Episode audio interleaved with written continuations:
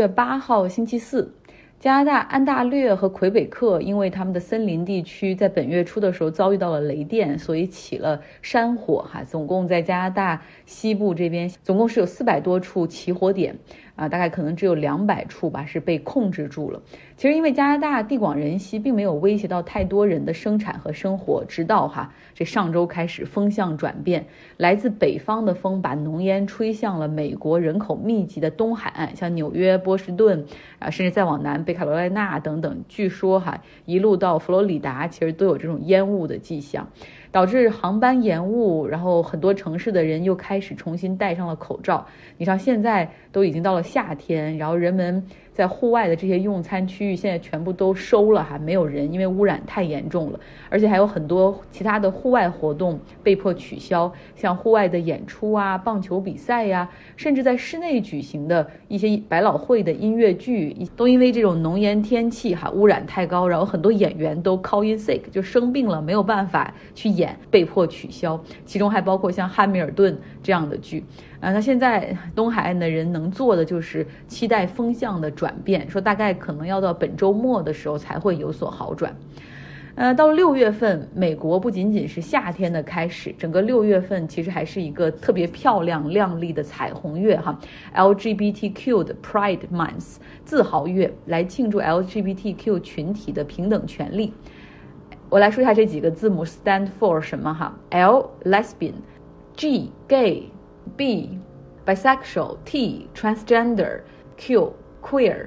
啊，这个彩虹月其实在全美多个城市，在本月会有一系列非常大型的活动举行，像这个 Pride Parade 骄傲大游行等等，因为大家都希望为他们去庆祝哈，因为 You are who you are，然后勇敢的去做自己，不需要担心被歧视，可以平等的恋爱、平等的结婚、平等的就业，甚至去生育。其实我原来总以为美国应该是一个 LGBTQ 的一个就 champion 的国家哈，一个冠军的国家，因为感觉他们会特别支持、特别开放。这可能大概是受了这个美国的这些影视剧和文学作品的影响，但实际上这里却有很多的那种保守派，实际上是非常极度反 LGBTQ 的，尤其是在最近一年。反对这些同性恋的法案在美国的很多州啊引入并且通过立法，据说总共他们提出了五百二十五个在州层面的这样的提案，最终七十五个是签署并且成为了法律。那其中反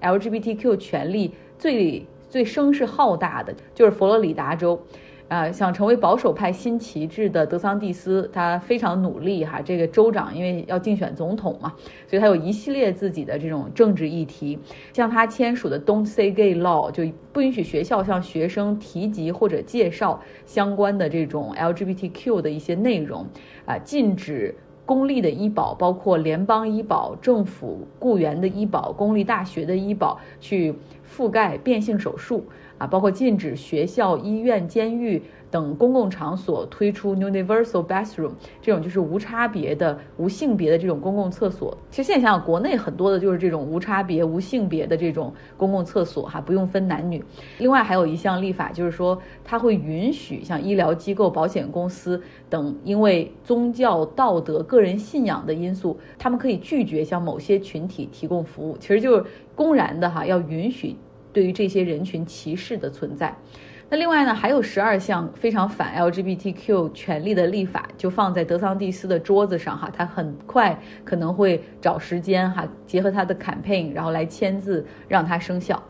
像美国有一个组织叫 Human Rights Campaign，他们四十年来首次宣布 state of emergency 哈，就是 LGBTQ 群体在美国的这个状态实际上是进入到了一个紧急状态。那么这些反 LGBTQ 群体的法案，实际上会会非常多的伤害到这个 LGBTQ 群体中的这个未成年的部分，因为大家知道，本来在这个年少的时候，你身份的认同、性别的认同的偏差，已经可以让很多的孩子感觉到困惑了。但如果这个时候学校里是禁止这样的普及课程，他们从生理上、心理上都得不到一个正常的或者一个正确的解释，那种困惑没有办法得到正向的疏导，不能和人。谈起，或者也得不到支持和谅解。然后你想，如果在学校里没有这样的一个环境的话，那么他们可能会被成为嘲笑或者歧视的对象。有的人选择沉默下去，有的人选择 hide in the closet，就躲进柜子里，哈，就成为了那种深深的深柜，这样对于他们的内心健康是严重的一个打击。最近有一份对十三到二十四岁两点八万人的 LGBTQ 的这种群体进行的调查，有百分之四十一的人 seriously 认真的考虑过自杀。那尤其是在这些立法变得越来越不友好之后，哈，这个这个数字是非常的惊人的。那么听到这个节目，听到这儿到现在，你有什么感受？有些人可能会觉得同情，哈，有些人可能会觉得有同感，因为 you have been there。有些人可能会觉得抵触。啊，其实不论你感觉怎么样，这都是你的权利，你可以表达。但是我想，大家如果仔细的去观察一下，或者仔细的去回忆一下，你可能会记起在你的小学、中学，或者在你的这种家庭里面，大家庭里面，可能就是有这样酷儿的存在。他们生来的这个性别和他们心里的定位可能是截然相反的。我就记得我小学至少有三四个同学在年级里面就是这样，非常明显。然后另外还有一些人，更多的人他们可能是被同性所吸引的，而不是异性。那么这些孩子很可能在学校里。在他们还还不懂得怎么去掩饰自己的时候，他们的一些表达会被当成怪人，然后会被嘲笑。他们开始意识到自己格格不入，要么叛逆到底哈，然后要么就选择藏起来不再表达。这是一个非常痛苦而且孤独的过程。所以我觉得，对于整个社会来说，抛弃偏见，尊重个体的不同，尊重个体选择的一个多样性，非常的重要。那虽然在立法层面，我们谈这种支持或者合法化，可能在国内为时尚早，但是作为个人来说，哈，please be inclusive, supportive，因为他们 born this way，然后我们也可以让他们 out and proud，就是让他们从那个柜子里走出来，然后可以骄傲的做自己。后面半部分来一点轻松的哈，呃，居住在美国伊利诺伊州的 Cora，她前不久和自己的先生去了秘鲁旅行，然后有一个非常有趣的趣闻要跟大家分享。我最近和我老公一块儿去秘鲁，南美的秘鲁度假。然后呢，大家也知道秘鲁很有名的一个纪念品之一就是羊驼毛做的一些手工品，比如毛衣啊什么的。我在秘鲁的时候也是逛了很多家这这种像毛衣店的一些毛衣、毛毯之类的。经逛了很多家店的同时呢，然后我就走进了另外一家羊驼绒的店。这家店名叫控，是这个店的一个牌子。走进这家店之后，我跟我老公同时看上了一件大衣，摸了一下，我说啊，这个大衣特别的软。然后我就问这个一个店员过来，我说能不能试穿一下？然后这个店员他走过来之后说，当然可以。嗯，这个是我 c u n a 这件大衣呢，需要七万五千秘鲁币。我当时也没想那么多，就觉得嗯，那就穿上吧。让穿上之后试穿的时候，觉得特别的舒服，特别的软，然后做的这个也特别的合体。我老公也说挺好的，但是我想了想，我说哎呀。还是有点贵，换算了一下是两千多左右。这件衣服挺贵的，就赶上一件 Moncler 的那种羽绒服大大衣了。嗯，还是别买了。我们走出走出门，然后我就跟我老公说，其实吧，我也不是不想买那件大衣，但是呢，我就不想在那家买，因为我觉得那家店员瞧不起我。他为什么要走过来，一定要告诉我这件大衣多少钱呢？已经逛了好几家店了嘛，我就说那就去其他店看看呗，不是只有他们家有这个 v a c u n a 做的嗯大衣嘛？就这样，嗯，我俩就满怀信心的走进了以前之前我买过东西一家店里面，然后我就问他们家的店员，我说你们家有 v a c u n a 的大衣或者是那个围巾之类的吗？然后他们说他们家没有 v a c u n a 做的大衣，只有 v a c u n a 做的围巾和斗篷。然后这个店员非常耐心的跟我说：“他说其实吧，秘鲁只有控这家店有卖瓦库尼亚的，因为瓦库尼亚是材质做出来的东西实在是太少，特别稀有。我当时心里就觉得，哎呀，那好，也如果想买这件大衣的话，也只能回到刚才那家店里去了。就这样，我们又回到了控，直奔瓦库尼亚的那件大衣去了。当时也不知道脑子里面怎么想的哈，突然想着。”嗯，这个大衣是不是真的很贵哦？然后想着那个那个大衣牌上写着，嗯，七万五秘鲁币，那玩意儿就是那种灯一亮的感觉，这件衣服要两万五美金。老我老公还不相信，他把这个价牌一看吧，然后特意拿出手机换算了一下，然后就是在一开始那个我说藐视我的那个店员，他就在旁边默默的看着我们说了和做的一切，然后就这样，我跟我老公默默的走出了这家店。走出去之后，我就自己在那儿反思了一下，就是真正的因为无知，就觉得人家是瞧不起我，然后才特意告诉我这件衣服要多少钱。